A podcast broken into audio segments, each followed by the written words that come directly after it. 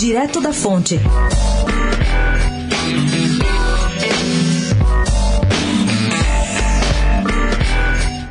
Assessores do Planalto receberam nos últimos dois dias uma informação que deixou vários deles indignados. É que a Petrobras está patrocinando uma campanha na internet sobre a jornada do conhecimento, destinada a estimular as crianças a adquirirem gosto pela ciência. E quanto vão gastar nesse patrocínio? 35 milhões de reais. Eles fizeram no ato uma comparação. A verba total que o Planalto vai gastar para defender a reforma da Previdência não vai além de 40 milhões. A conclusão deles, o governo Bolsonaro precisa definir melhor as prioridades na mídia.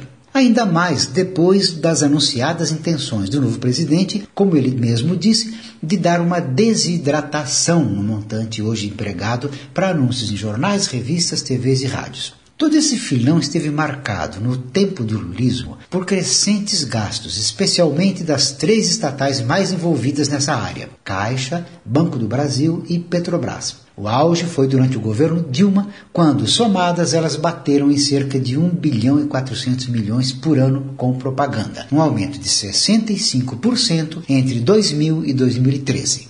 Gabriel Manzano, do Direto da Fonte, especial para a Rádio Eldorado.